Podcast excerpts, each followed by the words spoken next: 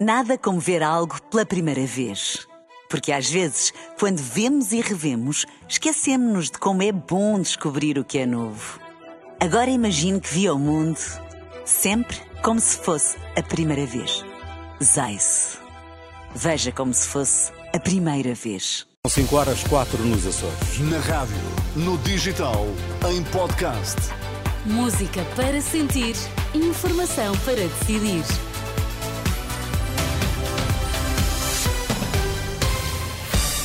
Notícias na Renascença Destaques a esta hora. O Ministério da Administração Interna abre dois inquéritos à atuação dos polícias. Um deles visa as declarações do presidente do Sinapol, que deixou entender que as relativas podem estar em risco. Hoje, os açorianos são chamados a votos para as regionais antecipadas. O Ministério da Administração Interna vai abrir um inquérito urgente à falta de policiamento no jogo que estava agendado ontem em Famalicão, frente ao Sporting.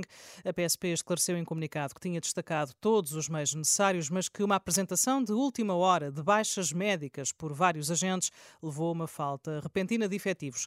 Apesar dos reforços da GNR e da Unidade Especial da Polícia, a PSP e o promotor do evento decidiram adiar o jogo devido aos desacatos à porta do estádio de Famalicão, que causaram seis feridos, um deles em estado grave.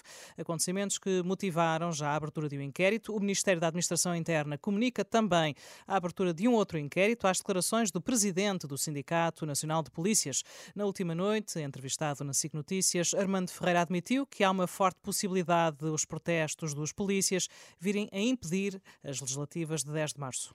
Eu julgo que pode haver essa possibilidade, porque quem transporta os boletins de voto são as forças de segurança, quem transporta as urnas de, voto, as urnas de voto são os, as forças de segurança e, se acontecer nesse dia algo semelhante ao que está a acontecer agora, as coisas podem ganhar uma dimensão que eu espero bem e apelo mesmo ao, ao governo que se aperceba que os alertas que os sindicatos e as estruturas associativas da GNR têm feito ao longo destes dias todos, já vamos há mais de um mês com esta situação, e o governo não resolve, o governo se aperceba disso, o Sr. Presidente da República também se aperceba disto. Declarações de Armando Ferreira, o presidente do Sindicato Nacional dos Polícias, entrevistado na última noite na SIC Notícias. Hoje, às nove da manhã, está marcada uma reunião de emergência que irá juntar o ministro da Administração Interna, José Luís Carneiro, também o diretor da PSP e o comandante-geral da GNR. Nos Açores, cerca de 230 mil eleitores são hoje chamados a votos para escolher os 57 deputados na Assembleia Legislativa, naquelas que são as primeiras eleições regionais antecipadas na história da autonomia do arquipélago. Em novembro passado, recorde-se a abstenção do Chega e do PAN, com os votos contra de PS, Iniciativa Liberal e Bloco de Esquerda, levaram ao chumbo do orçamento dos Açores eh, para este ano, que motivou a dissolução da Assembleia Legislativa e a consequente marcação de eleições.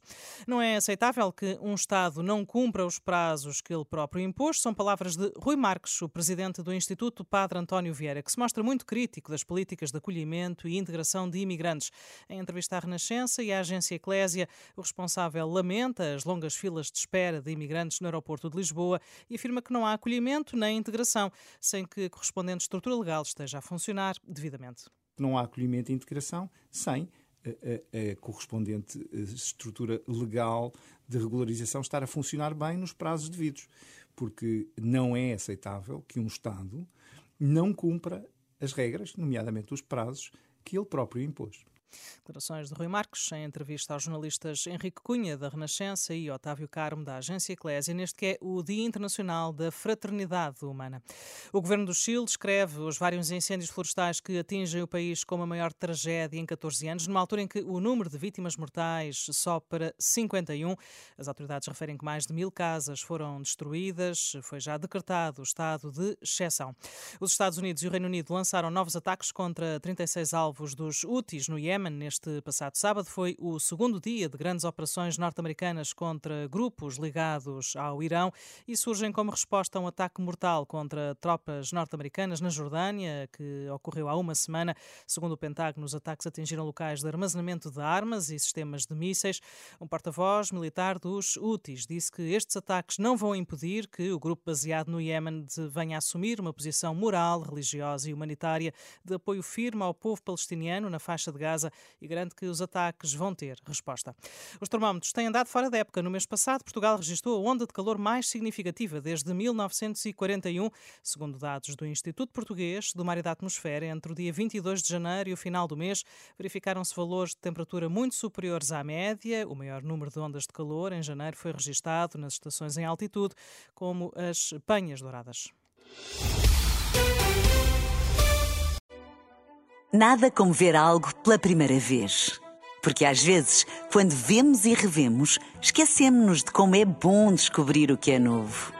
Agora imagine que viu o mundo sempre como se fosse a primeira vez.